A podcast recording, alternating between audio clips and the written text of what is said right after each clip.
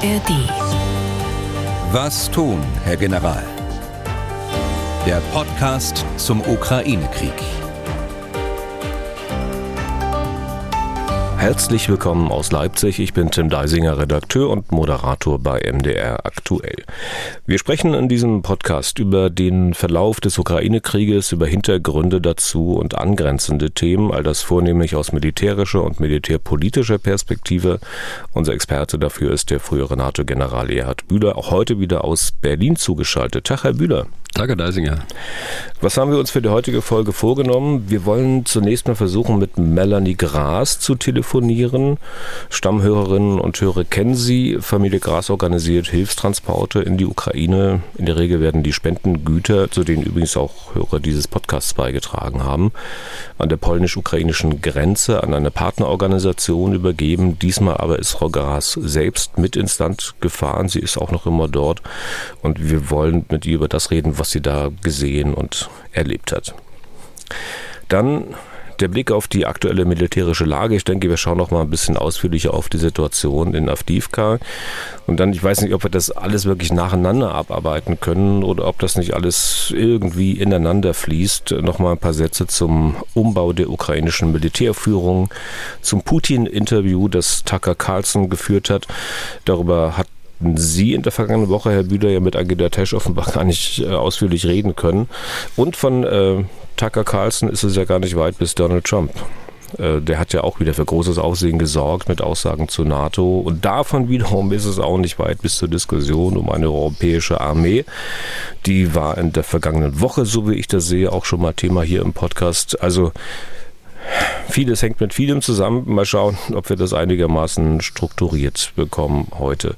Wir zeichnen auf am Dienstag, 13. Februar 2024. Es ist jetzt kurz nach 11 Uhr. Das Ganze dann zu hören in der App der ARD Audiothek, auf mdr.de und überall da, wo es sonst noch Podcasts gibt. Erster Punkt, private Hilfstransporte in die Ukraine. Wir haben hier im Podcast Ende vergangenen Jahres, genau am 8. Dezember, ich glaube, das war so in Folge 173, Melanie und Markus Gras kennengelernt. Sie organisieren Hilfslieferungen in die Ukraine. Später haben wir mal mit Markus Gras telefoniert, äh, nachdem er gerade Hilfsgüter an der polnisch-ukrainischen Grenze übergeben hatte. Und heute äh, sind wir mit Melanie Gras verabredet. Ich hoffe, es klappt. Sie ist seit 9. Februar unterwegs in der Ukraine und hat halt diesmal den Transport auch ins Land begleitet, ziemlich weit in den Osten der Ukraine. Wir wollen mal schauen, ob sie am Telefon ist. Tag, Frau Gras. Guten Tag, Herr Deisinger. Ja, grüß Sie, Frau Gras. Grüß Sie auch aus Berlin. Äh, wie geht's Ihnen? Hallo, Herr Bühler. Wie geht's Ihnen, Frau Gras? Sind Sie wohl auf? Ja, uns geht's gut. Äh, wir sitzen hier gerade an einer Tankstelle. Wir hatten nämlich leider eine kleine Reifenpanne. Noch eine und warten jetzt auf den Ersatzreifen. Aber das hat gerade super gepasst, dass wir die Pause so ausdehnen, dass wir telefonieren können. Ja. Und Unfall haben Sie auch gehabt, haben Sie geschrieben? Ja, ganz am Anfang, wo wir ähm, kurz vor Lutsk waren. Ich vermute mal kurz unaufmerksam gewesen, dann einen hohen Bordstein hochgefahren Ui. und dann sind mir leider vier Reifen geplatzt. Also die Länge nach wirklich ähm, vom Auto und vom Trailer. Ach Gott. Und es ist aber wahrscheinlich, aber es ist wahrscheinlich Gut. sehr kompliziert, es dann wieder auf die Schnelle hinzubekommen dort im Lande, oder? Nein, überhaupt nicht. Nee? Im Gegenteil. Also die Jungs haben super schnell reagiert. Wir waren auch nicht weit weg von einem Reifencenter, der auch äh, 24/7 offen hat. War ganz faszinierend und ähm, haben das Auto und den Trailer da abgestellt. Und am nächsten Tag konnte ich quasi das Auto wieder abholen. Also hätte es abholen können. Ja, wo sind Sie denn aktuell? Oh, aktuell sind wir auf dem Rückweg nach Lutzk. So 200 Kilometer haben wir noch. Okay, und warum äh, sind Sie diesmal eigentlich selbst mit ins Land gefahren? Also ich kann mir vorstellen, dass sich durchaus mancher fragen könnte, naja, ja, muss die da wirklich sich selbst in Gefahr begeben? Also das war doch eine gute Lösung, haben wir ja auch schon mal drüber gesprochen, ähm, die Güter an der Grenze an ihre ukrainische Partnerorganisation zu übergeben. Oh, das hat ganz verschiedene Gründe. Also ähm, einmal ist es uns wichtig, dass wir mit den Leuten vor Ort ins Gespräch kommen, dass wir dokumentieren können, wo die Stunden ankommen, was gebraucht wird. Dann haben wir die Erfahrung gemacht, dass die Klinikmitarbeiter, die Bevölkerung und Soldaten ausländischen Helfern sehr offen gegenüber sind und oft auch teilsamer. Und es ist natürlich auch eine vertrauensbildende Maßnahme unseren Unterstützern gegenüber zu zeigen, dass wir die Hilfe dorthin bringen, wo sie dringend gebraucht wird. Äh, und wir müssen leider auch immer wieder an die furchtbare Situation in den frontnahen Gebieten aufmerksam machen. Ähm, die Spendenbereitschaft lässt nach. Und ähm, dazu hatten wir diesmal auch einen Fotojournalisten dabei und den zweiten Vorsitzenden der Deutsch-Ukrainischen Gesellschaft e.V. Einfach um nochmal besser dokumentieren zu können, was wir machen. Ja. Und dieses Mal war es auch so, dass wir die Spritkosten des Konvois mit Defender komplett auch in der Ukraine finanziert haben weil ja aufgrund der angespannten Situation und der explodierenden Lebenshaltungskosten können die Ukrainer auch nicht mehr so viel spenden.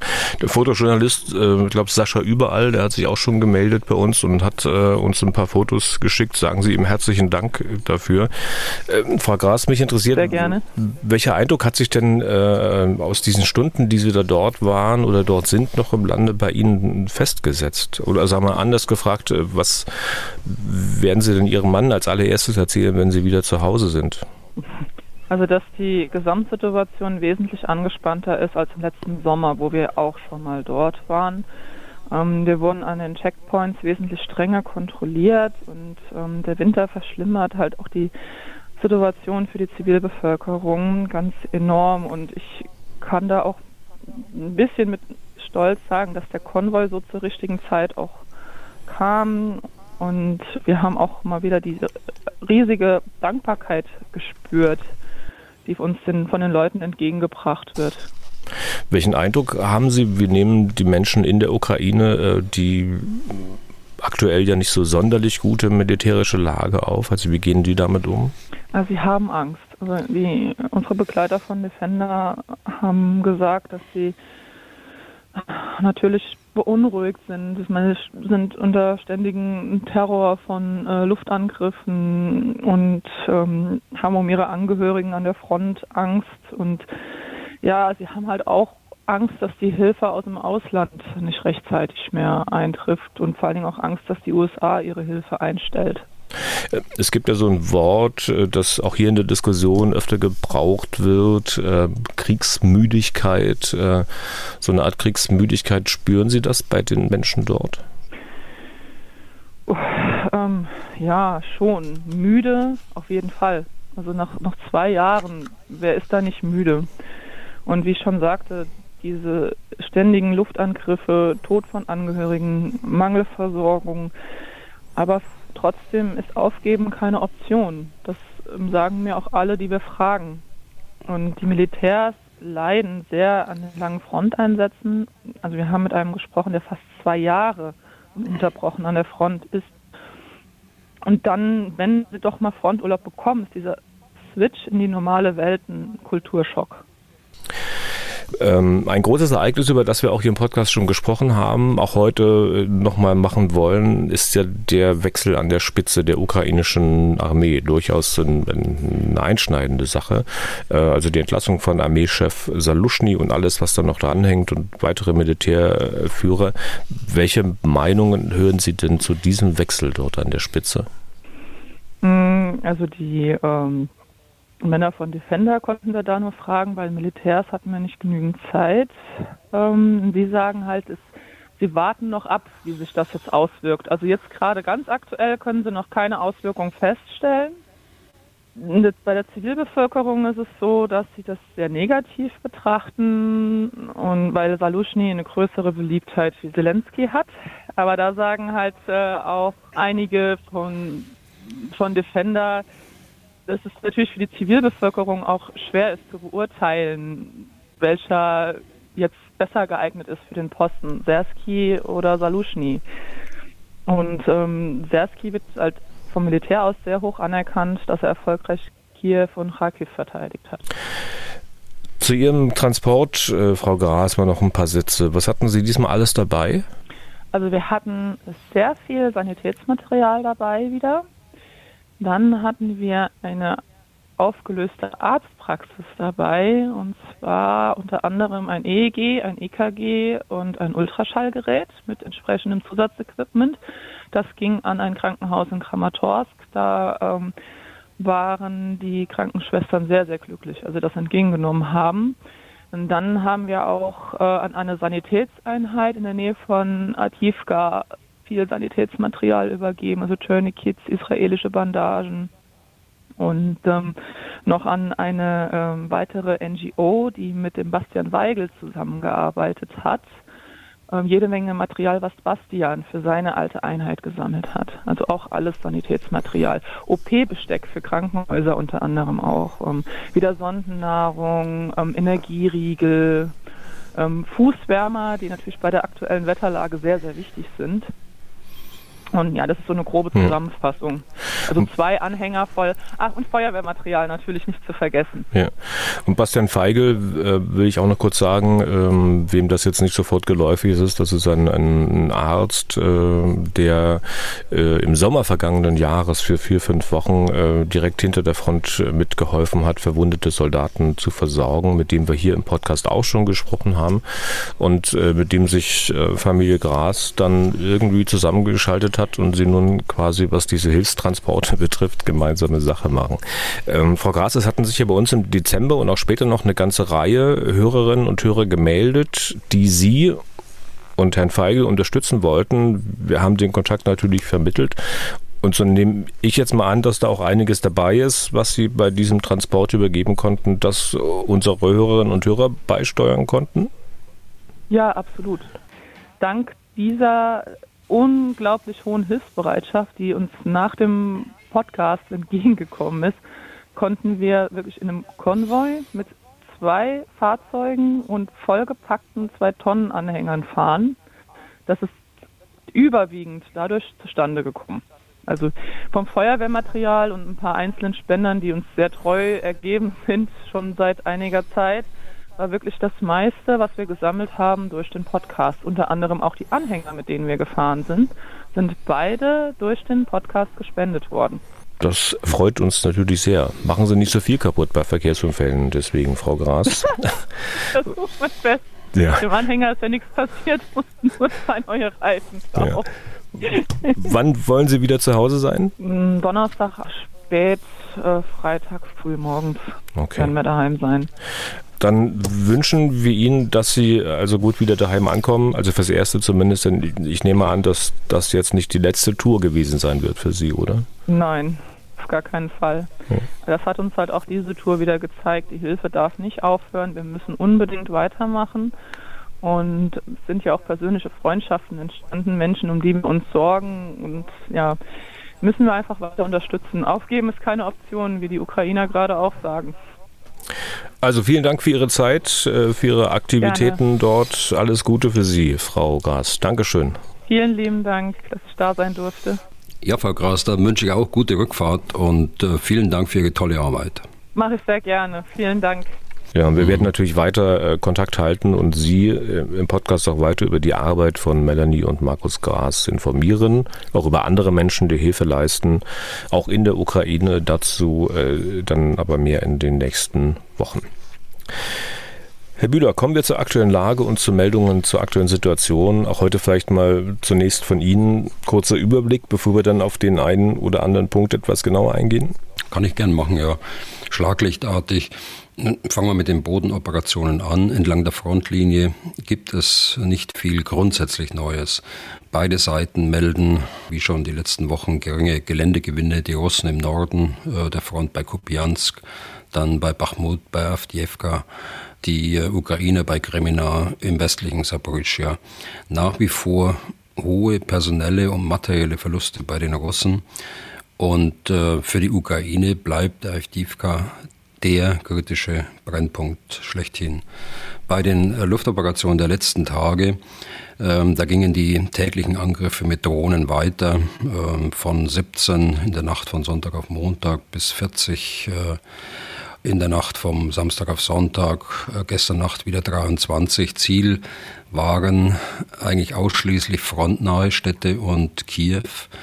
Die meisten Drohnen können weiterhin abgeschossen werden. Einige erreichen aber ihre Ziele, so zum Beispiel ein Tanklager bei Kharkiv, das äh, dann in Brand geriet und äh, sehr schnell auf benachbarte Wohnhäuser übergriff. Äh, sieben Zivilpersonen, eine ganze Familie äh, ist dabei getötet worden. Vereinzelt werden den Drohnen auch ballistische Raketen beigemischt, sozusagen. Insbesondere die berüchtigten S-300, die aufgrund ihrer extrem kurzen Flugzeit über die kurzen Entfernungen aus dem Bereich Belgorod nur sehr schwer bis gar nicht bekämpft werden können. Drittens vielleicht äh, die nadelstichartigen eher strategischen Attacken auf Ölraffinerien äh, durch die ukrainische Seite dauern an, äh, mit Drohnen, mit äh, verhältnismäßig wenig Drohnen, die aber dann durchkommen. Krasnodar war wieder betroffen in den letzten Tagen. Die Munitionsknappheit dauert an. Bei der Artillerie, das wissen wir seit Wochen bereits, jetzt kommen die ersten Meldungen, dass auch die Munition für die Luftverteidigung knapp wird. Positive Nachricht auf der Unterstützerseite der Bau der Munitionsfabrik, beziehungsweise der Beginn der Bau der Munitionsfabrik äh, bei Unterlüss in der Lüneburger Heide äh, hat ja gestern große Schlagzeilen äh, und Bilder in den, in den Fernsehanstalten gesorgt. 200.000 Schuss 155 mm Artilleriemunition sollen dort äh, beginnend im nächsten Jahr dann gefertigt werden. Das ist auch ein großer Schritt in die Selbstständigkeit auch Deutschlands, solche Munition herzustellen. Man muss ja wissen, dass das äh, aus vielen Einzelkomponenten besteht. Äh, da gibt es Lieferketten, die nach China reichen und äh, im Grunde genommen weltweite äh, Lieferketten also. Und das Ziel ist, dass man dort eine Unabhängigkeit von diesen Lieferketten erreicht und das alles dann in Deutschland produzieren kann äh, große Anstrengungen, die dort von der Firma Rheinmetall und äh, ihren Mitarbeitern da gemacht wird in der äh, Lüneburger Heide. Hm. Ganz kurz mal, 200.000 Schuss äh, im Jahr nehme ich an, die dann produziert werden. Äh, ja. ähm, ist man denn damit jetzt wirklich unabhängig? Ich meine, wenn wir hören, die was verschießen die Russen 10.000 am Tag, äh, damit kommt, käme man ja dann kämen die Russen 20 Tage damit aus und dann ist auch schon Schluss. Also können, können Sie die Größenordnung mal einordnen? Naja, es ist ja erstmal eine Frage der Lieferketten, die ich gerade ansprach, die zu einer Unabhängigkeit Deutschlands führt in der Produktion von Artilleriemunition. Bisher mussten ja Komponenten weltweit eingekauft werden, zum Teil fertige Produkte auch äh, vom, aus dem Ausland eingekauft werden. Dies alles äh, soll sich ändern über die nächsten Jahre. Und so wie ich es verstanden habe, will man auch ähm, Schritt für Schritt vorgehen. Also zunächst mal die, die Hülsen selbst äh, fertigen, äh, den Sprengstoff dazu, später auch die Zünder selbst fertigen, äh, die Treibladungen selbst fertigen, sodass insgesamt das Geschoss dann in äh, Unterlüstern auch äh, fertig gemacht wird. Und besonders bei der ganzen Sache ist ja auch, dass der Kanzler vor Ort war beim Spatenstich. Das ist ja auch eine Sache, die Seltenheitswert hat, ne? Ja, und zusammen mit der dänischen Ministerpräsidentin, äh, das ist sicher ein Novum. Das nur nebenbei äh, mit Unterlüss. Wir waren, glaube ich, noch nicht ganz fertig mit der aktuellen Lage, Herr Bühler, ne? Nein, wir waren noch nicht äh, ganz fertig. Ich wollte noch zwei Meldungen kommentieren aus der Ukraine. Das, die eine Meldung ist, äh, bezieht sich auf die eigenen Rüstungsanstrengungen in der Ukraine. Das heißt, sie sind äh, künftig auch nicht nur vom Westen abhängig, sondern sie versuchen ja ihre eigene industrielle Basis auch aufzubauen. Und das bezieht sich insbesondere auf Drohnen. Der zuständige Minister Feodorov hat angekündigt, dass Tausende von Drohnen mit einer Reichweite bis zu 1000 Kilometern in diesem Jahr noch gefertigt werden sollen und äh, die unglaubliche Summe von einer Million äh, Drohnen, kurzer Reichweite allerdings, also diese Drohnen, mit denen man Ziele aufklären kann und auch sehr schnell mit verhältnismäßig kleinen Ladungen bekämpfen kann. Also es sind Drohnen, die unmittelbar von den Soldaten an der Front eingesetzt werden. Der zweite Punkt ist, äh, der Umbau der militärischen Führung geht in der Ukraine weiter. Also es sind jetzt, wenn ich das richtig sehe, alle Generalsdienstposten im Generalstab neu besetzt worden. Das heißt, äh, die Stellvertreter des Generalstabschefs, der Chef des Stabes dort, die Abteilungsleiter, dann die Befehlshaber äh, der Landstreitkräfte zwangsläufig, denn General Sirski war ja Befehlshaber dort, musste nachbesetzt werden. Die Luftlandekräfte haben einen neuen Befehlshaber bekommen. Die Streitkräfte insgesamt unterhalb der Ebene des Ministeriums äh, einen neuen Befehlshaber, die Territorialverteidigung einen neuen Befehlshaber. Insgesamt sind also in diesem Ich will es mal in den zweiten Schritt nach der äh, Ablösung des Generalstabschefs zwölf Spitzenpositionen oder mindestens zwölf Spitzenpositionen betroffen, soweit wir wissen. Und äh, weitere werden jetzt folgen. Auf diesen Umbau an der Spitze der ukrainischen Militärführung können wir dann später ja noch mal ein bisschen genauer eingehen. Herr Bühler, zunächst mal ähm, Avdivka, sehr kompliziert. Sie hatten es angesprochen, die Lage dort, äh, die Ortschaft noch längere Zeit zu halten, ähm, erscheint ja ziemlich unwahrscheinlich und eigentlich kann ja von, von Halten auch gar nicht mehr wirklich die Rede sein. Also wenn wir uns mal anschauen, wo die Russen da mittlerweile stehen. Ja, die, die Russen kontrollieren die Zufahrtswege nach Avdivka. Nicht so, dass sie sie besetzt haben, aber sie können sie einsehen und sie äh, können ihre Artillerie zur Wirkung bringen. Die Artillerie kann dort Bewegungen zum Beispiel zur Versorgung der Verteidiger bekämpfen. Auf der anderen Seite haben die Ukrainer auch neue Kräfte in den Raum Avdiivka verlegt, frische Kräfte. Die Russen haben auch mit Personalknappheit äh, zu kämpfen. Es wird äh, von den Ukrainern berichtet, dass die Russen von ihren wellenartigen Angriffen mit großem personalen Aufwand abgerückt sind und jetzt mit kleinen stoßtruppartigen Einheiten angreifen. Inwieweit macht es, Herr Bühler, aus Ihrer Sicht äh, militärisch tatsächlich noch Sinn, dass man dort die Russen noch weiter, ich sag mal, beschäftigt? Also das muss äh, vor Ort entschieden werden. Das kann man nicht am grünen Tisch beurteilen. Aber wenn ich mir die Lage anschaue, dann ist die Lage sehr schwierig für die Ukraine. Ob sie aussichtslos ist, äh, müssen sie selbst entscheiden. Auf jeden Fall haben sie äh, in den jetzt fast fünf Monaten des Anrennens der Russen gegen die Verteidigungsstellungen der Ukraine den Russen die größten Verluste zugefügt, die in diesem Krieg jemals in einem so begrenzten Raum den Russen zugefügt wurden. Äh, es ist keine unrealistische, sondern eine sehr äh, plausible Zahl, dass die Russen über 30.000 Soldaten in dieser äh, Schlacht von Avdiivka zugefügt wurde. Und wir sprechen ja da von 10 mal 10 oder 15 mal 15 Kilometern. Die Russen haben darüber hinaus verifizierte materielle Verluste hinnehmen müssen zum Beispiel bei Kampfpanzern, aber auch von anderen gepanzerten Gefechtsfahrzeugen, die Größenordnung von Beständen europäischer Armeen übersteigen, auch äh, der Bundeswehr. Dennoch äh, macht es, und da haben Sie recht, äh, jetzt aus der Sicht der Ukrainer, keinen Sinn, das Leben der eigenen Soldaten aufs Spiel zu setzen, wenn die Lage einfach unhaltbar ist. Das ist dann besser kontrolliert auf andere Stellungen in der Tiefe, also weiter westlich auszuweichen um dort dann äh, die Verteidigung weiterzuführen. Dass dafür zurzeit die Vorbereitungen getroffen werden, kann man nicht nur annehmen, sondern man kann es auch sehen. Es ist aber insgesamt ein Dilemma für die äh, Führung dort vor Ort. Auf der einen Seite droht akut die Einschließung. Auf der anderen Seite will man Putin einen Erfolg vor den Wahlen in vier Wochen nicht schenken. Das ist äh, nämlich ziemlich sicher die Vorgabe für die russische Armee. Und das will man politisch äh, auch ganz sicher in der Ukraine nicht, äh, aber ich denke auch militärisch nicht. Hm, es ist eine ähnliche Situation wie vor Monaten in Bachmut. Also damals, wenn ich das richtig weiß, wollte der, jetzt muss man sagen, damalige Armeechef Saluschny seine Leute ja auch rausziehen. Gestattet worden ist es ihm lange Zeit nicht. Äh, aber wenn ich Sie jetzt richtig verstanden habe, Herr Bühler, würde es militärisch dann auch für die Verteidiger Sinn machen, also die Frontlinie zu begradigen. Ja, wobei ich gesagt habe, das muss vor Ort entschieden ja. werden. Sehen Sie, dass Saluschny das wollte damals in Bachmut, äh, das äh, wird immer kolportiert, das wissen wir aber nicht. Auf jeden Fall wissen wir, dass er in seinen operativen Planungen nicht nur dort in Bachmut immer darauf geachtet hat, äh, seine eigenen Truppen keine zu hohen Verluste zuzufügen. Denken wir an, die, an den Kampf um Cherson beispielsweise. Da war es auch so.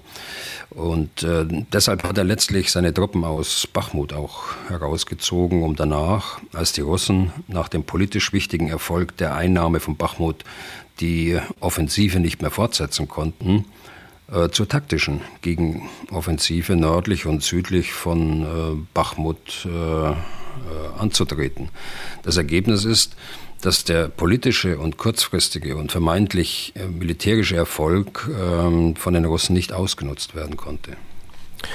Unsere Hörer Klaus, äh, Klaus mit C, Nachnamen weiß ich leider nicht, hat uns eine längere Mail geschrieben, darin auch eine Frage zu Avdivka äh, formuliert, und zwar dazu, dass es ja den Russen gelungen war, durch ein etwa zwei Kilometer langes stillgelegtes Abwasserrohr in die Stadt zu gelangen. Ich glaube, darüber haben wir im Podcast gar nicht ausführlich gesprochen.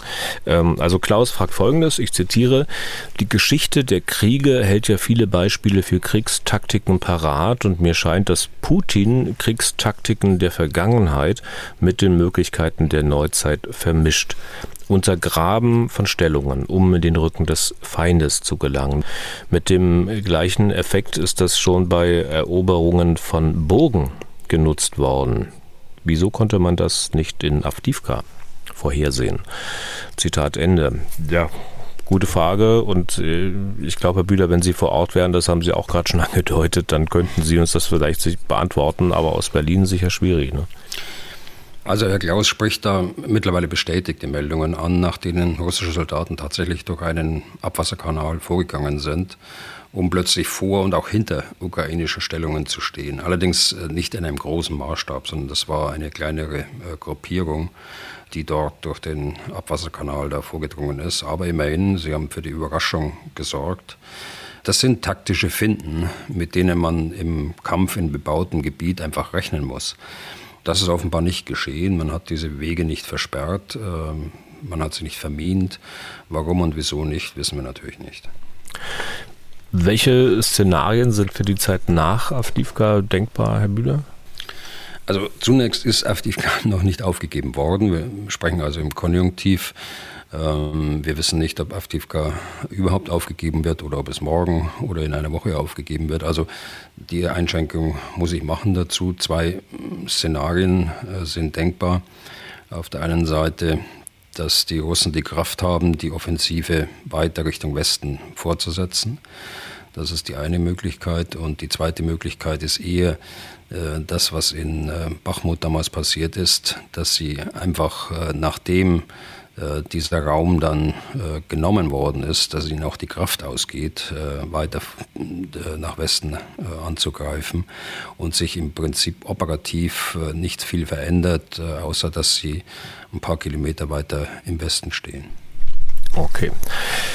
Wir hatten es vorhin schon mal angedeutet, ähm, dass wir noch ein bisschen ausführlicher über das reden, was in der ukrainischen Führung äh, passiert. Der rumort es ja offenbar. Das hat nun erstmal einen Höhepunkt gefunden, indem man die militärische Führung ausgewechselt hat. Ähm, ich glaube, dazu ist jetzt noch längst nicht alles gesagt. Äh, Herr Bühler, Sie gestehen mir sicher das Recht zu, misstrauisch zu sein, also journalistisch misstrauisch. Ich habe so ein bisschen das Gefühl, also das war es noch nicht. Es wird uns die nächste Zeit noch begleiten. Und äh, das mag in manchen Worten wieder ein bisschen zugespitzt klingen. Ich bin noch nicht wirklich sicher, was für ein Stück da gerade in Kiew gegeben wird. Es wirkt auf mich doch vieles, also wirklich wohl inszeniert oder können bzw. wollen Sie mir den Gedanken ausreden? Nein, das, das will ich natürlich nicht. Äh, da haben Sie durchaus einen Punkt. Ich habe ja auch Anfang des ersten Aktes, wenn wir im Bild bleiben, dieses Stücks Anfang November letzten Jahres nach dem missglückten Medienauftritt von General Salushny, wie ich es bezeichne, im äh, britischen Economist, das ja selbst gesagt. Und so ist es ja auch geschehen. Äh, jetzt äh, sind wir im zweiten Akt und wir werden erleben, wie er ausgeht. Der Präsident hat ja wie ich vorhin schon sagte, nicht nur den Generalstabschef Salushny von seinen Aufgaben entbunden, sondern mittlerweile äh, fast die gesamte militärische Führung ausgewechselt, äh, mit ähm, Tendenz äh, noch nach oben.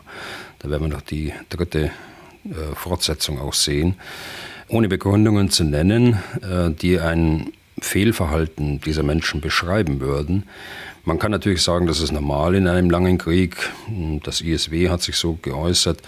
Ich halte es allerdings für einen Fehler, weil es eine Entscheidung ist, die mit einem ganz hohen Risiko äh, verbunden ist. Äh, ein Risiko, von dem ich hoffe, dass es nicht eintritt.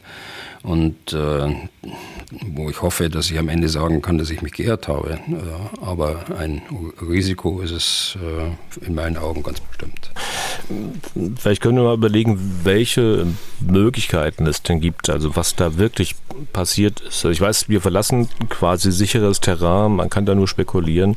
Ähm, das aber erstens nicht ohne irgendwelche Indizien und zweitens macht man sich natürlich Gedanken darüber. Nicht nur ich, nicht nur wir. Diese Gedanken, die gehen ja nicht weg, wenn man einfach nur sagt, also wir wissen nichts und deswegen reden wir nicht drüber. Also ist es vielleicht doch besser, mal drüber zu sprechen. Und ich weiß, es gibt so viele Möglichkeiten. Ähm, wir werden das nicht wirklich komplett umfassend ausarbeiten können. Fangen wir mal mit der Variante an. Salushny hat schwere militärische Fehler gemacht und muss ausgewechselt werden aus Sicht der politischen Führung. Dazu haben wir auch einen Anruf auf unserer Mailbox äh, gehabt. Da können wir mal kurz reinhören. Mein Name ist Carsten Struve. Ich komme aus Berlin. Meine Frage ist heute. Herr Bühler sagte, dass man dem Oberbefehlshaber der Ukraine militärisch gar nichts vorzuwerfen hat. Herr Domröse hat aber vor kurzem gesagt, dass es ein großer Fehler war, die Offensive dort zu starten, wo die Abwehrstellungen der Russen am größten sind. Das sollte man eigentlich so nicht machen und jeder hätte damit gerechnet, dass man den Angriff dort startet, wo die Abwehrstellungen der Russen am schnellsten zu durchbrechen sind. Wenn das stimmt, dann denke ich, war das schon ein ganz, ganz großer Fehler. Also äh, Herr Domröse, das sei vielleicht nochmal dazu gesagt, General AD war, glaube ich, einer ihrer Vorgänger auf dem NATO-Kommandoposten in Brunsum. Äh, und Herr Bühler, hier stehen ja mindestens zwei Fragen im Raum. Also zum einen, ob es wirklich ein Fehler war, so anzugreifen, wie man es getan hat. Und zum anderen, ob Saluschny, der jetzt entlassene Armeechef, tatsächlich derjenige wäre, dem man das zur Last legen muss. Was meinen Sie? Also General Domrose hat natürlich recht und äh, wir kennen den Grundsatz, dass man nicht in den Schwerpunkt des äh, Gegners angreift, sondern in einem ersten Ansatz versucht, seine Schwachstellen zu finden, um dort dann die eigenen Kräfte zu konzentrieren und anzugreifen. Ich habe diesen Grundsatz ja selbst mehrfach hier im Podcast genannt und auf die Notwendigkeit hingewiesen für einen Angriff in den Schwerpunkt zunächst die Voraussetzungen auch dafür zu schaffen. Und dazu gehört eben auch äh, der Kampf gegen die Logistik und die Versorgungswege, für den allerdings auch die notwendigen weitreichenden Waffen äh, zur Verfügung stehen müssen. Es gibt äh, darüber hinaus verschiedene weitere Gründe, warum man durchaus auch in einen Schwerpunkt angreifen kann weil man zum Beispiel die eigenen Fähigkeiten, die eigene Kampfkraft, den eigenen Gefechtswert höher einschätzt als den des Gegners. Es kann aber auch sein, dass man genau hier eine Fehleinschätzung begeht, zum Beispiel also die westlichen Waffen zu hoch einschätzt in ihrer Wirkung, die Anzahl der Waffen gar nicht ausreichend war, die Fähigkeiten des eigenen Personals, diese wenn vorhanden, auch sinnvoll, also koordiniert einzusetzen, überschätzt, die äh, massiven Stellungen des Gegners zwar sieht, aber nicht den Aufwand, mit dem er diese mit Minen verstärkt hat beispielsweise. Oder auch, dass man die Fähigkeit des Gegners zur beweglich geführten Verteidigung und die Moral äh, des Gegenübers unterschätzt hat. Es gibt also viele Möglichkeiten, und es gehören, wie ich immer betont habe, immer zwei Parteien auch dazu. Die russische Armee darf nicht unterschätzt werden, nicht in ihrer Kampfkraft und vor allen Dingen auch nicht in ihrer Lernfähigkeit. Und das konnte man ja über die zwei Jahre des Krieges auch sehen. Letztlich, um also auf die Fragen wieder zurückzukommen, letztlich werden wir alles erst dann wissen, wenn äh, Historiker, Militärhistoriker Zugang zu den Kriegstagebüchern und den Entscheidungsgrundlagen für eine solche Offensive haben, die äh, die Ziele äh, der Operation, die Planungen, diese zu erreichen, die identifizierten Risiken und die Maßnahmen, die ergriffen wurden, um sie nicht eintreten lassen, dokumentieren. Also das sei nochmal erwähnt, wir arbeiten jetzt nicht die Bodenoffensive im Einzelnen auf, äh, warum, wieso und wer was wie wann getan hat, sondern uns geht es ja um den Umbau in der militärischen Führung in der Ukraine. Fehler, Herr Bühler, machen wir ja alle. Und wenn man jemanden wie Salushny, dem damaligen Armeechef also, einen Fehler anrechnet, einen Misserfolg, dann muss man ihm aber doch auch alle Erfolge zurechnen. Ne? Da kann man ja nicht sagen, im letzten Jahr bei der Offensive, da war es Saluschny, da ging es schief, das hat der verbockt. Ähm, aber als man die Russen aus dem Raum Kharkiv vertrieben hatte, da war es Sirski, der damalige Chef der Bodentruppen. Also ich meine, der Misserfolg im vergangenen Jahr war ja ein Misserfolg bei der Bodenoffensive. Insoweit wäre das ja auch eine Angelegenheit von Sirski, oder sehe ich das falsch? Ja, ja da, haben, da haben Sie einen guten Punkt. Nein, da sind Sie natürlich gar nicht falsch. Militärische Planung und Durchführung von solchen Operationen erfordern Teamarbeit. Äh, heute aufgrund der Komplexität der Aufgabe eigentlich mehr äh, denn je. Und weil das so ist, gibt es übrigens äh, auch nicht den einen Experten, der alles weiß und alles richtig macht. Und das schließt die Kommandeure ein. Es ist in der Praxis auch so, dass man in der militärischen Führung alles daran setzen muss, dass äh, das ganze Team äh, davon überzeugt ist, diesen Weg äh, auch zu verfolgen. Aber letztlich ist es am Ende auch so, dass der Chef alles verantwortet, den Erfolg oder auch den Misserfolg. Aber letztlich scheint es dann doch alles auf Politik hinauszulaufen. Ähm, dann kommen wir mal zu diesen politischen Taktierereien ganz oben in der Politik, wo die Luft dann so richtig dünn wird. Ähm, Sie kennen doch sowas sicher auch aus eigenem Miterleben, Herr Bühler. Also eine andere Möglichkeit ist ja, dass man nicht wirklich jemanden brauchte, der es besser machen kann, sondern jemanden, äh, dem man die Schuld geben kann für das Scheitern der Offensive, weil man sich selbst politisch unter Druck sieht. Äh, was meinen Sie dazu? Also das ist allgemein ja leider eine weit verbreitete und dabei auch hm, allzu menschliche Technik, um von der eigenen Verantwortung abzulenken. Das kennen wir ja aus vielen Bereichen, nicht nur aus äh, dem militärischen Bereich, wobei ich sagen muss, das ist im militärischen Bereich eher unterdurchschnittlich ausgeprägt, weil die jungen Offiziere von Beginn an so äh, erzogen werden, Verantwortung zu übernehmen und dabei auch äh, die Verantwortung für eigene Fehler dann einzugestehen. Ob das so war in der, in der Ukraine, ähm, das kann ich wirklich nicht sagen. Auch das äh, müssen wir dem, dem zweiten und dem dritten Akt vielleicht äh, überlassen, äh, dieser ganzen Geschichte. Ja. Äh, falls da wirklich Befürchtungen da sind oder da waren, Saluschny könnte dem Präsidenten, ob seine Beliebtheit politisch gefährlich werden, ähm, dann könnte es doch gut sein, dass man sich gedacht und gehofft hat, naja, wir geben dem die Schuld, wir schmeißen ihn raus, dann ist er politisch geschwächt. Und die Gefahr, dass er politisch gefährlich werden könnte, ist dann kleiner, oder? Also in der Beliebtheit haben ja beide hohe Werte. Der eine hm, liegt bei 88 Prozent, das Saluschny und der Präsident, äh, wenn ich mich nicht irre, äh, Deisinger, vielleicht haben Sie es besser im Kopf, der, muss, der war irgendwo bei 60 Prozent. Also 60 Prozent hätten viele andere Politiker, auch in der Ukraine, äh, sehr gerne. Also auch das ist ein hoher Wert. Ich glaube, dieses ganze politische Spiel spielt eine gewisse Rolle. Nicht so sehr vom Präsidenten selbst. Äh, da hat sein Umfeld schon gehörigen Anteil daran. Gerüchte, Mutmaßungen, Verdächtigungen werden hier in politisches Handeln umgesetzt. Letztlich ist General Saluschny aber auch durch die eigenen Medien in der Ukraine aufgrund der hohen Beliebtheitswerte in diese Lage hineingeschrieben worden. Er hat ja selbst äh, politische Ambitionen mehrfach äh, dementiert. Äh, dennoch ging die Kampagne weiter, zunehmend eben auch befeuert durch internationale Medien und Analysten.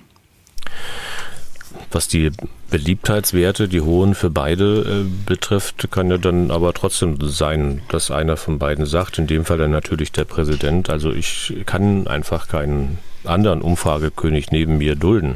Also insoweit äh, äh, weiß ich nicht, ob das für mich jetzt sozusagen wirklich ein Argument ist. Und die Kehrseite dessen, was man da getan hat, äh, oder die Kehrseite dieser Variante, ist ja, um sie noch fortzusetzen, ist, dass man Nessa Luschny jetzt freigestellt hat.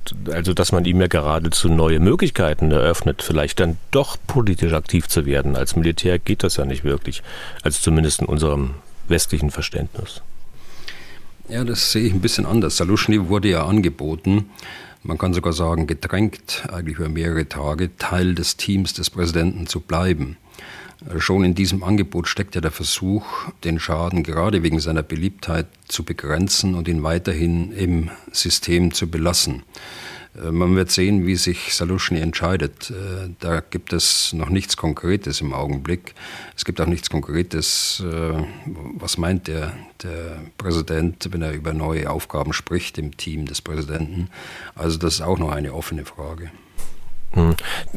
Dann würde ich Ihnen, Herr Bühler, mal noch eine weitere Möglichkeit anbieten Und da setze ich mal meine Linie fort äh, von unserer Diskussion über den Economist-Artikel und das Interview Salushnis dort. Das war ja gegen Ende des vergangenen Jahres. Ich habe das damals alles so gelesen, dass Salushny im Prinzip sagt, also wir haben ein Patt auf dem Schlachtfeld. Und das können wir nur aufbrechen, wenn es eine technische Revolution gibt.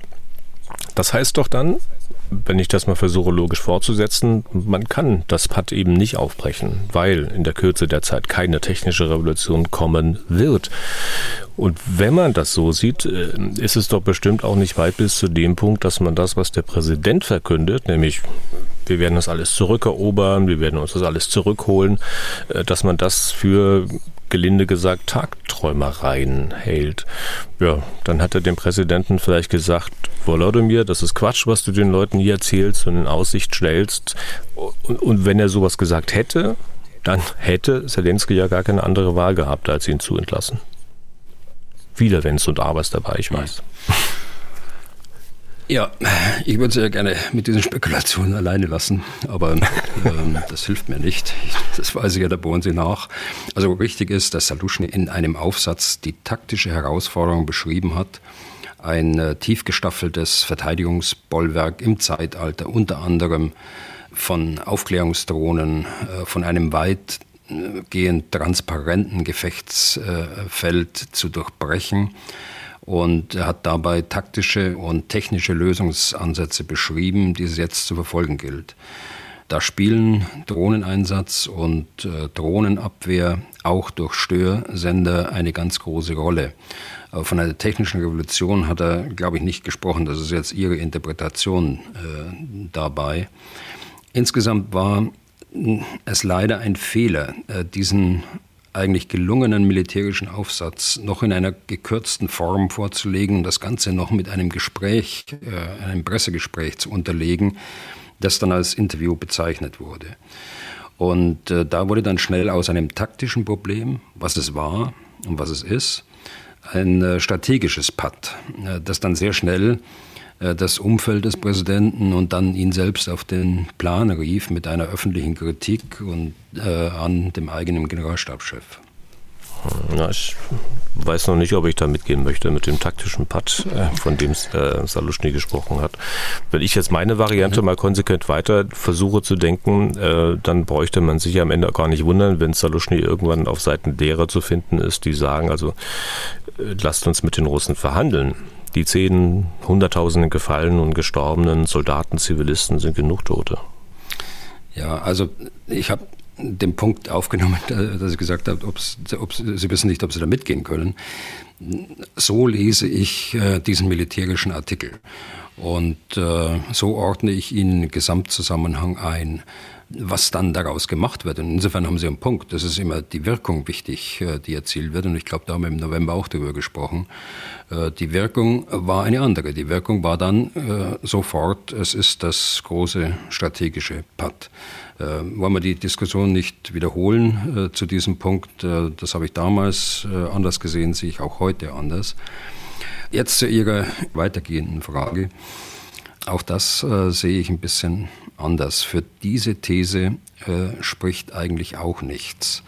Äh, Salushny weiß äh, besser als wir beide, dass Putin gar nicht verhandlungsbereit ist und allenfalls die Kapitulation der Ukraine diktieren würde. Das wäre das Ende einer souveränen Ukraine und äh, wahrscheinlich der Anfang einer sehr, sehr langen Phase der Bedrohung der Nachbarstaaten Russlands der Staaten, die Russland als das nahe Ausland bezeichnet, sprich die ehemaligen äh, Sowjetrepubliken. Putin ist der, der die Gefallenen und Verstorbenen zu verantworten hat, Soldaten wie auch Zivilisten. Okay, machen erstmal einen Punkt drunter. Wie gesagt, ich denke, dass wir nicht das letzte Mal drüber geredet haben werden. Kommen wir zum nächsten Thema. Und kurze Zwischenbemerkung, ich glaube, das war bei Ihnen das Geräusch jetzt, Herr Bühler. Ne? Also bei Ihnen über dem Haus ist gerade ein Hubschrauber lang geflogen, der mich ein bisschen irritiert hat beim Zuhören. Oder war das hier bei uns in Leipzig? Nein, das ist die, äh, die alte Flugroute vom äh, Flughafen Tegel, der zwar geschlossen ist, aber ja. für Hubschrauber noch ähm, anfliegbar ist. Ja. Also wir es von unseren Hörerinnen und Hörern auch gehört haben sollte, das ist die Erklärung für das kleine äh, Untergrundgeräusch, was wir gerade eben hören konnten. Also, Herr Bühler, Sie haben in der vergangenen Woche mit Angela Tisch gar nicht über das Putin-Interview gesprochen, also das Zwei-Stunden-Gespräch, das Tucker Carlson, früher mal Moderator bei Fox News, äh, mit Putin geführt hat.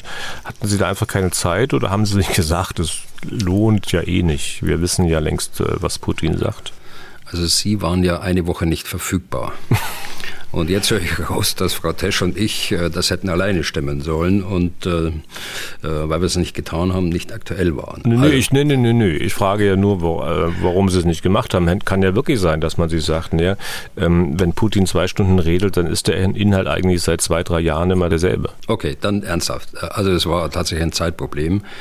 Äh, das Interview ist zwar am Dienstag schon geführt worden, war äh, schon in den Schlagzeilen, ohne dass man äh, den Inhalt schon kannte.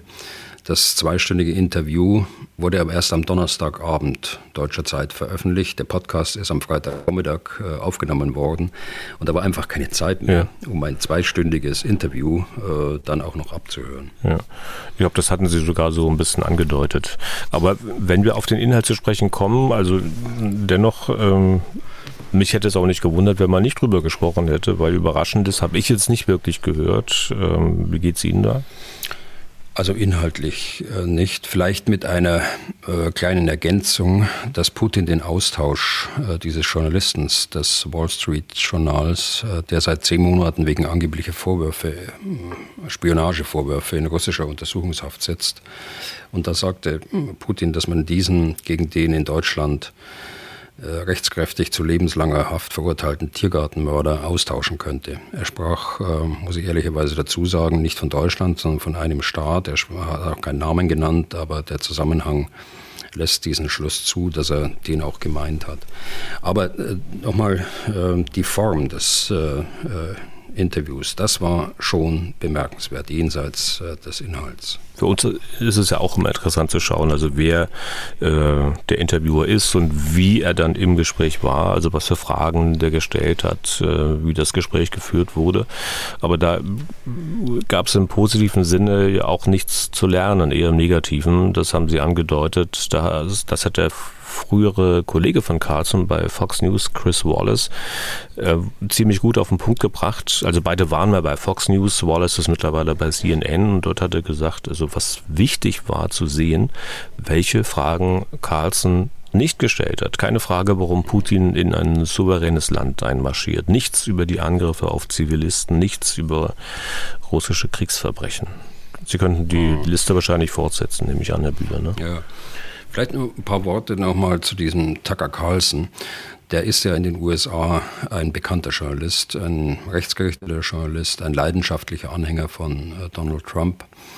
Er ist sogar, man weiß nicht genau warum, aber von, äh, von seinem Sender TV Fox entlassen worden, obwohl dieser auch dem rechten Spektrum heute zugeordnet werden muss. Er ist äh, in den USA bekannt für seine Einstellungen, seine Verschwörungstheorien unter anderem zur angeblichen Fälschung der letzten US-Wahl, äh, der Verharmlosung des Sturms auf das Weiße Haus, äh, ist bekannt für seine pro-russische äh, Berichterstattung und für seine Kritik an der Biden-Politik, was die Ukraine angeht und mehr natürlich. Er hat noch bevor sein Interview mit Putin ausgestrahlt wurde, gesagt, sein Motiv für das Interview wäre die einseitige Berichterstattung der westlichen Medien äh, gewesen, die sich dadurch äußert, äh, dass kein westliches Medium Putin seit Kriegsbeginn um ein Interview äh, gebeten hat. Eine Unwahrheit, die der russische Pressesprecher Peskov noch vor Ausstrahlung des Interviews dementieren musste. Er musste zugeben, dass westliche Medien in großer Anzahl seit Kriegsbeginn angefragt hätten. Soweit also zur Motivlage und äh, zur Glaubwürdigkeit äh, dieses Journalisten. Im Interview wirkte er auf mich äh, ja, äh, sehr beflissen, äh, zuweilen unterwürfig, ein Stichwortgeber. Äh, Sie haben es gesagt, der nichts kritisch hinterfragt hat und zuweilen auch schlecht vorbereitet und auch ein Stück weit äh, überfordert wirkte. Ähm, vielleicht nochmal zurück zu Putin, Herr Bühler. Sehr befremdlich anzusehen. Für mich war da schon die erste Viertelstunde, also in, in der er ja weit in die Geschichte zurückging und vorgab äh, zu erklären, woher die Ukraine eigentlich kommen würde und wie Russland entstanden sei. Was kann ich mehr genau, wo er da angefangen hat? Das muss irgendwo 860 sein, also vor weit über 1000 Jahren. Und über allem hing irgendwie der Mantel, es war eh alles mal russisch, alles ukrainische ist künstlich und so weiter. Ja, das war die Argumentation, die wir unter anderem aus seinem Aufsatz aus dem Sommer äh, 2021 und äh, verschiedenen Reden eigentlich zur Genüge kennen. Also die Botschaft ist, die Ukraine gibt es eigentlich gar nicht. Das äh, Territorium sei historisch russisches Gebiet. Eigentlich handelt es sich um einen Bürgerkrieg, äh, den Russland jetzt beenden müsse. Äh, das sind also die Botschaften. Also wenn es danach geht, kann man sicher aus der Geschichte heraus alles begründen, jeden etwaigen Gebietsanspruch. Witzig fand ich die ähm, Äußerung des früheren mongolischen Regierungschefs oder des Präsidenten, weiß gar nicht genau, welche Funktion äh, er hatte, der mehr oder weniger angedeutet hat, wenn er mal seine Karten aus der Geschichte herausholt, äh, wo die Mongolen überall geherrscht haben. Aber irgendwann, Herr Bühler, muss ja äh, Schluss sein mit immer wieder Krieg und immer wieder neuen Eroberungen. Und eigentlich hatte man ja gedacht, wir haben endlich mal feste Grenzen in Europa ich nehme es mal raus, etwaige Unabhängigkeitsbestrebungen aus einem Staat heraus, aber dass ein völkerrechtlich anerkannter Staat einen anderen völkerrechtlich anerkannten Staat überfällt in Europa, das war irgendwie im Bereich des Unmöglichen. Ja, das war ja auch die große Errungenschaft der zweiten Hälfte des 20. Jahrhunderts, dass sich alle Staaten dieser Erde darauf verständigt haben, in mehreren Abkommen, dass die Grenzen unverletzlich sind. Dies hat zu Recht Eingang in internationales Recht gefunden, natürlich mit der Zustimmung auch äh, von Russland. Wo kämen wir jetzt hin, wenn nun einzelne Länder, wie gerade eben, Sie hatten es angesprochen, der mongolische Staatspräsident, äh, in historischen Kartenwerken nachschauen, wie groß sie einmal waren und daraus, wie Putins Russland äh, Folgerungen für die Gegenwart und für die Zukunft ziehen? Damit äh, läutet man wieder ein Zeitalter der Kriege ein, ein Zeitalter des Revisionismus, des Zurückdrehens, des Rats der Geschichte und der Wiedergeburt des Imperialismus. Das muss man wissen und das müssen wir auch äh, ein Stück weit äh, erkennen. Das ist vielleicht eine der zentralen Botschaften Putins aus diesem Interview. Was schert mich das internationale Recht, wenn mir ein Blick auf meine historische Karte zeigt, dass mein Machtbereich eigentlich größer sein müsste, als er heute ist? Ja, und viele haben ja auch gedacht, also wenn einer sowas nicht tut, also ein anderes Land überfallen, dann ist es Russland. Vor allem ja auch wegen der schlimmen Erfahrungen aus dem äh, Zweiten Weltkrieg.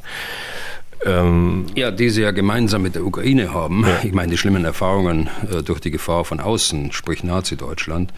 Äh, viele mussten auch schlimme Erfahrungen machen im Inneren der Sowjetunion, Stichwort die Herrschaft Stalins. Ja, ja aber äh, wir hätten auch in den vergangenen Jahren in der Politik und Gesellschaft besser zuhören sollen da hat sich seit Amtsantritt äh, von Putin in Russland etwas verändert. Und das äh, haben viele erst äh, nach 2022 so erkannt. Stichwort Zuhören, das war auch noch eine Sache, die wollte ich noch kurz ansprechen, ähm, die Putin offenbar auch wichtig war darzulegen, nämlich wie sich Russland vom Westen immer wieder weggeschoben fühlte. Das ging so in die Richtung, also welche Verantwortung hat der Westen, dass die Lage nun so eskaliert ist? Oder sagen wir besser, welche Verantwortung hat der Westen, dass sich die Beziehungen zu Russland ab einem bestimmten Punkt immer weiter verschlechtert haben? Ich glaube, dass darüber wirklich geredet werden muss, auch irgendwann mal darüber, wie man die Beziehung wieder verbessert. Wir haben das hier im Podcast noch nicht wirklich getan. Ich denke, Herr Bühler, wir tun das auch nicht, solange der Krieg läuft, weil wir keinesfalls auch nicht im Ansatz relativieren wollen, wer diesen Krieg begonnen hat. Ein Krieg, der mitnichten irgendwie folgerichtig oder gar notwendig war, der den Russen mitnichten aufgezwungen wurde. Aber, Herr Bühler, über das Verhältnis des Westens zu Russland werden wir dann irgendwann reden, über die Entwicklung. Versprochen? Ja, ich tue ja alles, Herr Deisinger, aber ehrlich gesagt, äh, versprechen kann ich das nicht, weil ich nicht weiß, wann der Zeitpunkt äh, dazu gekommen ist. Ich würde das ja gerne tun. Ja. Aber das hängt ja davon ab, wie lange das russische Volk diesen Missbrauch durch das Putin-Regime hinnimmt und wie erfolgreich Putin in seinem gegenwärtigen Angriffskrieg sein wird. Äh, auf jeden Fall ist es nach meiner Einschätzung so, dass wir auf noch nicht absehbare Zeit Sicherheit in Europa gegen Russland organisieren müssen und nicht wie eigentlich seit den 90er Jahren mit Russland. Das klingt schon abgedroschen, ich weiß, aber es ist leider so, wie auch dieses äh, Putin-Interview zeigt. Äh, Sie sprechen ja eine weitere Botschaft dieses Interviews an. Der Westen habe Russland äh, nach 1991 immer wieder zurückgewiesen. Das habe ich persönlich in den letzten 20, 30 Jahren anders erlebt. Von Zurückweisung kann keine Rede sein. Äh, von Bedrohung erst recht nicht, um es nur mal ganz kurz äh, zu sagen. Es sei denn, Putin empfindet eine freie Gesellschaft, äh, Demokratie, Liberalität, Rechtsstaatlichkeit als Bedrohung. Die Bedrohung äh, geht heute von Russland aus, für Europa und auch für den Weltfrieden. Und äh, da kann es eigentlich nach den Aussagen von Präsident Putin, die er jetzt äh, wiederholt hat in diesem Interview, und den Aussagen seines Umfelds keinen Zweifel äh, geben. Selbst wenn es eine Zurückweisung gegeben hätte, dann wäre es äh, keine Rechtfertigung für einen verbrecherischen Angriffskrieg, für äh, zahllose systematische Kriegsverbrechen in der Ukraine und äh, ebenso zahllose unverblümte Drohungen an westliche Staaten. Ja, das äh, wollte ich natürlich auch so verstanden haben. Und jetzt haben Sie ja doch die Sache, von der Sie gesagt haben, dass Sie sie nicht versprechen können, ansatzweise getan. aber ja, ich wollte Sie ja bestärken. Ja, ja, aber, aber ich werde ja nicht immer widersprechen. Ich werde jetzt nicht auf die Diskussion einsteigen, weil einen Punkt habe ich noch, Herr Bühler. Wir hatten jetzt den Präsidenten von Russland. Äh, kommen wir noch mal kurz zum früheren Präsidenten der USA und dem vielleicht auch künftigen Donald Trump der irrlichtert ja wieder durch die Welt. Viele würden ihn sicher gerne nicht ernst nehmen, weil er auch viel dafür tut, dass es einem schwerfällt, ihn ernst zu nehmen. Andererseits müssen sie ihn ernst nehmen und tun es ja auch, sonst gäbe es ja nicht so heftige Reaktionen auf das, was er vor kurzem an einem Wahlkampfrednerpult gesagt hat. Es ging ja um die NATO und wie viel Geld jedes Mitglied für Verteidigung ausgeben soll. Wir können da mal ganz kurz reinhören. The presidents of a big country stood up said Well, sir, uh, if we don't pay and we're attacked by Russia, will you protect us? I said, You didn't pay? You're delinquent? He said, Yes, let's say that happened. No, I would not protect you. In fact, I would encourage them to do whatever the hell they want. You got to pay. Also er hatte angeblich mit einem Präsidenten eines großen Landes gesprochen, der sehr aufgestanden hätte gefragt oder gesagt, wenn wir jetzt nicht bezahlen und von Russland angegriffen würden, werden Sie, also die USA, uns schützen? Und er habe daraufhin gesagt, du hast nicht bezahlt, du bist säumig. Und auf das Ja des anderen habe er dann gemeint, nein, ich würde euch nicht beschützen. Ich würde die anderen, also die Russen, ermutigen zu tun, was immer zur Hölle sie tun wollen. Ihr müsst bezahlen. Das ist die Aussage von Trump gewesen. Herr Bühler, wie wollen Sie denn mit so jemandem das transatlantische Bündnis wirklich halten und gestalten? Also mir fehlt ein bisschen die Vorstellungskraft. Mir auch. Aber erstmal müssen wir natürlich einen großen Schnitt machen. Also der Übergang von einem Präsidenten zu einem anderen Ex-Präsidenten oder vielleicht künftigen Präsidenten ginge sonst zu schnell. Der eine, über den wir gerade sprachen, ist ein vom Internationalen Gerichtshof gesuchter Kriegsverbrecher. Der andere ist ein machtbesessener Populist im Wahlkampfmodus, dem fast jedes Mittel recht ist, äh, wieder an die Macht zu kommen. Und äh, er bedient sich eben der Stimmung eines Teils der Gesellschaft in den USA, der, wie auch bei uns, ein Teil sagt, äh, was geht uns der Krieg in der Ukraine an, was geht uns Europa an. Wir wollen, dass unser Steuergeld äh, für unsere Bedürfnisse ausgegeben wird äh, und da gibt es viele Ansprüche. Trump ist äh, aus meiner Sicht, aus meiner persönlichen Sicht, ein Mann, äh, dem es selbst an vielem fehlt, an Anstand, an Bildung, an Rücksichtnahme, an Nachdenklichkeit. Ein Mann, den ich persönlich für absolut ungeeignet halte, eine so große Nation mit so großer Verantwortung zu führen. Das Zitat über die NATO passt genau äh, zu diesem Bild. Er stellt die Grundlage der NATO, den Zusammenhalt der 31 beziehungsweise hoffentlich bald 32 Nationen in Frage. Ein Zusammenhalt, der auch im ureigensten Interesse der USA sein muss und ist. Auch eine Weltmacht, gerade eine Weltmacht, äh, braucht Verbündete, die mit ihr eine Gemeinschaft bilden, auch eine Wertegemeinschaft. Aus, äh, auch aus strategischen Gründen sehe ich keinen sachkundigen äh, Amerikaner, der die nordatlantische Gemeinschaft deshalb aufkündigen möchte. Und deshalb sind solche Äußerungen destruktiv, sie sind äh, populistisch und gegen die eigentlichen Interessen der äh, USA gerichtet. Leider haben wir, und das ist die andere Seite der Medaille, für die Argumentation Trumps das entsprechende Futter gegeben. Wir haben uns äh, über Jahrzehnte auf die Amerikaner verlassen, aber immer versprochen, mehr für unsere Sicherheit zu tun, mehr zu investieren. Aber bei diesem Versprechen ist es eben geblieben. Und äh, wir müssen uns jetzt nicht wundern, dass er als äh, Präsidentschaftskandidat im Wahlkampf so auftritt, wie er auftritt. Ja, aber die Frage ist auch, was wir tun werden, jetzt auch als Reaktion auf solche Ansichten von äh, Trump. Ich will Sie dazu mal fiktiv mit einem Hörer, der uns gestern geschrieben hat, diskutieren lassen, passt ganz gut. Andreas Reken in Nordrhein-Westfalen, der würde jetzt vielleicht erwidern, und ich zitiere aus seiner Mail, Zitat also, leider verhalten wir uns in Bezug auf Trump so, wie wir es jahrelang bei Putin getan haben. Wir hoffen einfach, dass es schon gut gehen wird und ignorieren alle Hinweise auf das Gegenteil. Zitat Ende. Ja, das ist so, ähm, muss ich sagen, Herr Reken. Äh, das sehe ich ganz genauso. Und der Mann, das kommt dazu, der muss nicht unbedingt Trump heißen. Es kann auch ein anderer künftiger Kandidat sein. Schon aufgrund der innenpolitischen Lage in den USA können wir uns darauf einstellen, dass diese Fragen vielleicht in der Form anders formuliert, äh, aber in der Sache genauso hart vorgetragen wird. Vielleicht mal noch ein Auszug aus der Mail von Andreas Reken, der direkt an Sie geht, Herr Bühler. Zitat, äh, General Bühler verweist an dieser Stelle auf die amerikanischen Interessen, die auch unter Trump gewahrt würden dem kann ich nicht zustimmen. Trump vertritt seine persönlichen Interessen und vielleicht noch die seiner Geldgeber. Ob diese den amerikanischen Interessen entsprechen, darf bezweifelt werden. Oder noch schlimmer, amerikanische Interessen werden sich nicht mehr lange mit unseren decken. Die Republikaner sind inzwischen eine Partei, bei der Bücherverbrennungen und Gewaltandrohungen in Wahlwerbespots positiv besetzt sind. Zitat Ende. Also ich stimme Ihnen zu, äh, auch in dieser Frage. Ich stimme Ihnen insbesondere zu, wenn Sie nicht zustimmen. Äh, Trump vertritt keine amerikanischen Sicherheitsinteressen, wie sie auch zu seiner Zeit äh, als Präsident in sicherheitspolitischen Strategien zum Beispiel hm, tatsächlich formuliert worden sind. Er vertritt sie nicht. Schauen Sie sich seine Afghanistan-Politik äh, zu seiner Zeit an oder schauen Sie sich an, die abenteuerliche Vorstellung einer Lösung des Westbalkan-Konflikts, äh, das ist das Stichwort Landaustausch, Landswap, wie Sie es genannt haben, dass er da zusammen mit dem ehemaligen amerikanischen Botschafter Grenell äh, dort auf dem äh, Balkan erarbeitet hat.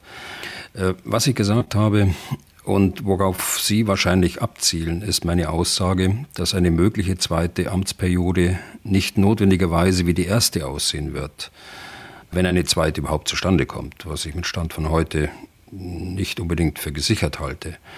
Letztlich wird aber auch er an die amerikanischen Interessen gebunden sein, weil er auch in dem amerikanischen politischen System eben nur ein Player unter mehreren ist. Und es kommt eine zweite Sache und eine ganz menschliche äh, Sache dazu, glaube ich. Also kein Mensch will auf Dauer Bad Cop äh, sein in der Geschichte seines Landes. Und insofern glaube ich, dass die zweite Amtszeit, oder hoffe ich, äh, dass die zweite Amtszeit anders aussieht als die erste. Ich hätte jetzt formuliert, nicht dass die zweite Amtszeit, sondern das eine zweite Amtszeit. Das hält es dann zumindest noch ein bisschen im Wagen, ob es wirklich dazu kommt, Herr Bühler. Aber ja, äh, den Weichmacher hatte ich ja vorhin schon eingebaut. Ja, aber ähm, es ging ja auch um die, die, die Konsequenzen, die Schlussfolgerungen, die wir ziehen. Und in Bezug darauf, also um Dinge, die sich für uns ergeben müssen, äh, schreibt Andreas Regen dann noch Folgendes, auch nochmal Zitat.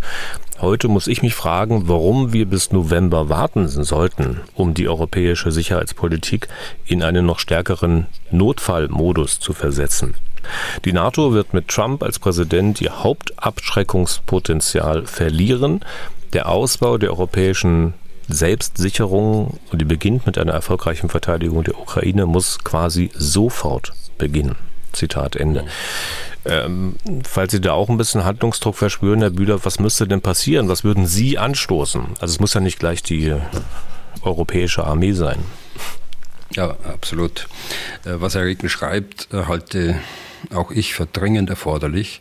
Nicht in dem Sinne, wie Sie es gerade eben sagten, äh, Herr Deisinger, also das Träumen von einer europäischen Armee, dem Nachhängen äh, dieser äh, Vision, die irgendwann mal kommen könnte, wenn die politischen Voraussetzungen der Einigung unseres Kontingents äh, mal äh, vorhanden sind.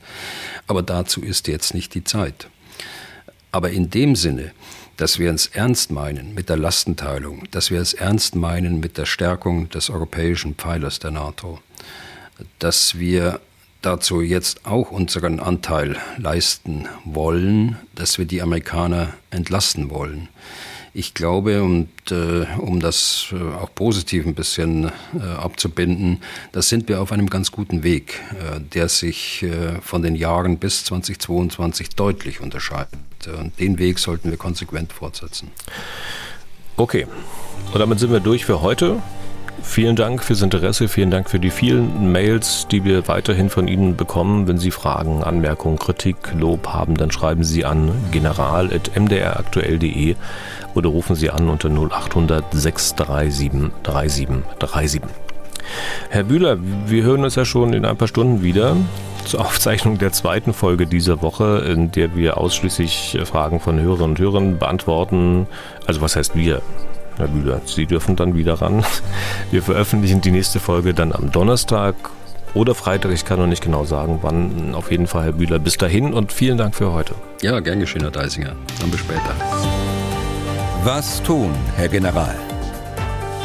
Der Podcast zum Ukraine-Krieg.